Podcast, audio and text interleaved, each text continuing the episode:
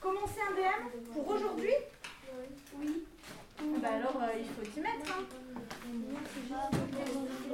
C'est juste le commencer.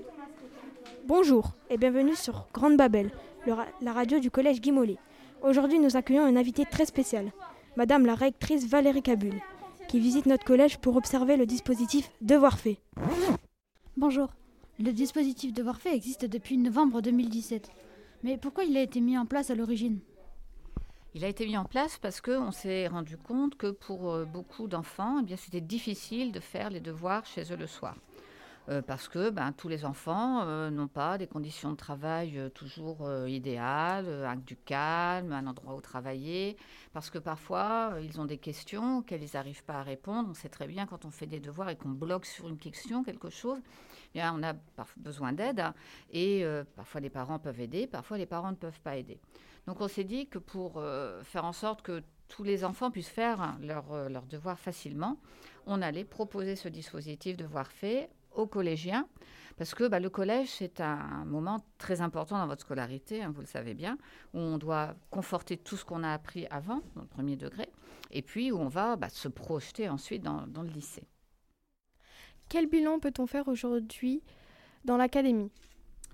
Bien, tous les collèges hein, ont mis en place devoir fait. Ils l'ont mis en place de façon euh, très différente selon les collèges. Certains, c'est le matin, certains, c'est le soir, certains, c'est entre midi et deux, parfois, c'est dans l'emploi du temps.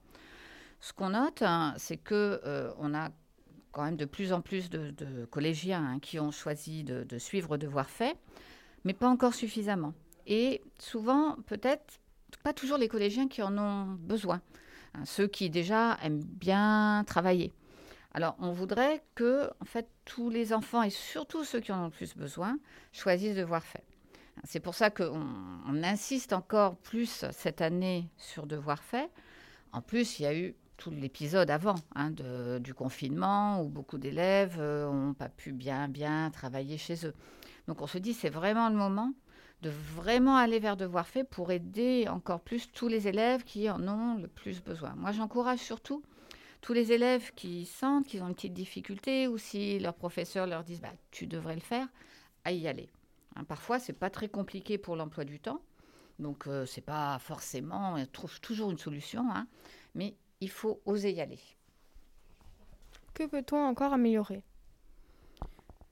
Comme je dis, le, profil des jeunes qui choisissent, des élèves qui choisissent devoir fait, donc l'élargir au maximum.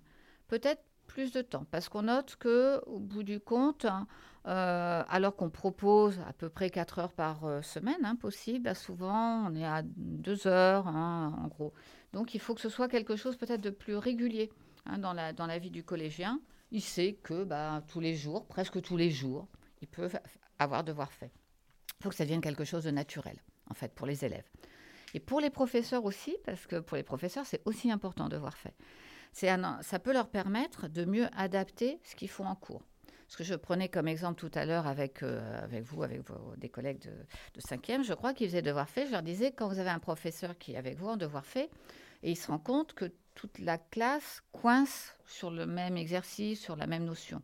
Bah, il va pouvoir aller en discuter avec son collègue et dire bah, écoute, euh, bon voilà, moi je me rends compte que ça coince là, etc. Et donc il va pouvoir en plus faire avancer l'équipe pédagogique. Donc devoir fait, ça permet aussi à tous les professeurs de pouvoir euh, bah, se coordonner mieux entre eux, se rendre compte un peu mieux de bah, si euh, ça va bien en maths là, mais ça va pas bien en français, en discuter finalement de façon beaucoup plus approfondie. Ils le font, hein, vos professeurs en général, assez souvent. Mais là, sur des points beaucoup plus précis, ça pourra aussi euh, les enrichir en fait dans, leur démarche. Ah, Ça veut dire quoi ça? Ah non Ça serait How are you Comment vas-tu? Là c'est Où are you Sans l'accent. hein. Non. Alors, on y va. You, c'est qui? C'est quoi? Oui. Alors attention, non, c'est- toi là, mais voilà, c'est toi. D'accord? Tu. You are, ça veut dire quoi en anglais? You are. Oui, tu es. Alors, et où? Tu te souviens ce que ça veut dire où? Dans les WH là? Tous ces petits mots? Petit carnet avec. Eh ben oui. Qui? Très bien. Donc, où are you? Qui es-tu? Tu vas. Exactement. D'accord? Et là, à ton avis, qu'est-ce que tu peux... euh, Pourquoi avoir choisi notre collège? D'abord, euh, j'ai été visiter l'Ulysse. Et vous savez que c'est très important pour nous euh, de- d'avoir euh, tous nos élèves qui sont bien inclus dans une scolarité aussi normale que possible et notamment les élèves qui ont euh, des besoins particuliers, comme on dit, qui ont des difficultés, des handicaps et qu'on puisse euh, les accueillir dans les établissements scolaires avec des périodes d'inclusion. Donc je voulais aussi, pour moi c'était très important d'aller dans un collège qui s'occupe de ça et qui s'en occupe en coordonnant un dispositif qui est vraiment fait pour ça, pour accueillir tous les enfants en situation de handicap ou à besoins particuliers dans euh, tous les établissements du, secteur. hein. ça s'appelle un PIAL. Euh, donc c'était ma première raison. Ma deuxième raison, eh bien parce que j'ai vu que Devoir fait, vous l'aviez organisé comme on, le demandait en fait très tôt dans l'année. Parce que l'année dernière, vous voyez, souvent on commençait plus tard Devoir fait. On commençait en novembre hein, à peu près. On faisait passer des évaluations un petit peu au début d'année et selon les difficultés des élèves, mais on, sa- on disait un peu, bah toi ce serait bien que tu le fasses, toi ce serait bien. Voilà. Donc on commençait un peu tard. Or là, vous savez que euh, bah, toute la période de fin d'année dernière, euh, on sent bien qu'il va y avoir des choses à rattraper. Donc on voulait commencer le plus tôt possible, tout de suite là, dès la rentrée. Et quand j'ai vu que votre collège le faisait bien à la rentrée, qu'il y avait plein de monde qui, qui était là, je me suis dit, bah voilà, c'est exactement ce qu'il faut faire, donc je vais visiter ce collège.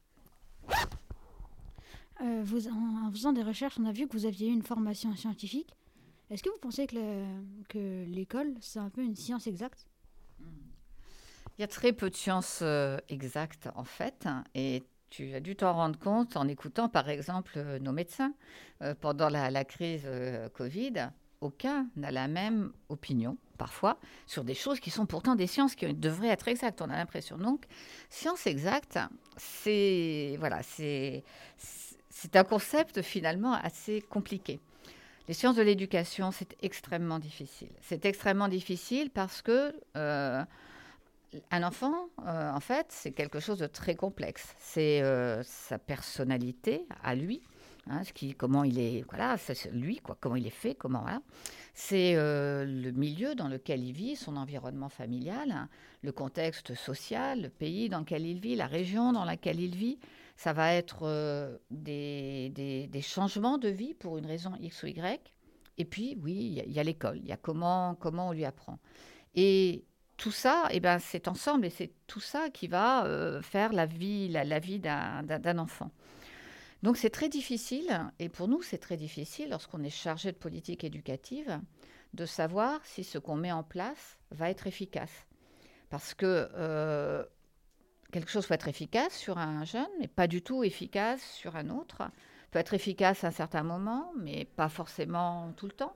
Et puis surtout, en fait, euh, on regarde à un endroit hein, comment est un jeune, et puis on va regarder euh, dix ans après, mais en dix ans, il se sera passé plein de choses. Vous voyez, il y a des hum, sciences où c'est simple, on dit, je fais par exemple 10 éprouvettes, je ne sais pas si tu as fait un peu de chimie, moi je suis chimiste, hein, fait, tu fais 10 éprouvettes, tu mets 10 fois la même chose dedans, tu mets tout le monde à la même température, tu attends toujours le même temps, tu mets un réactif, hein, avec des, choses différentes par exemple, et tu compares les éprouvettes. Là c'est simple, elles ont tout eu pareil, etc.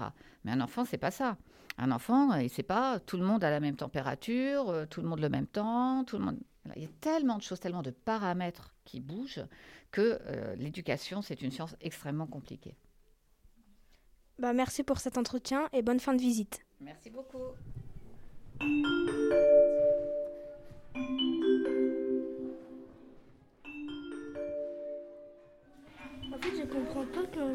15 écrit le plus, grand nombre paire de trois chiffres distincts.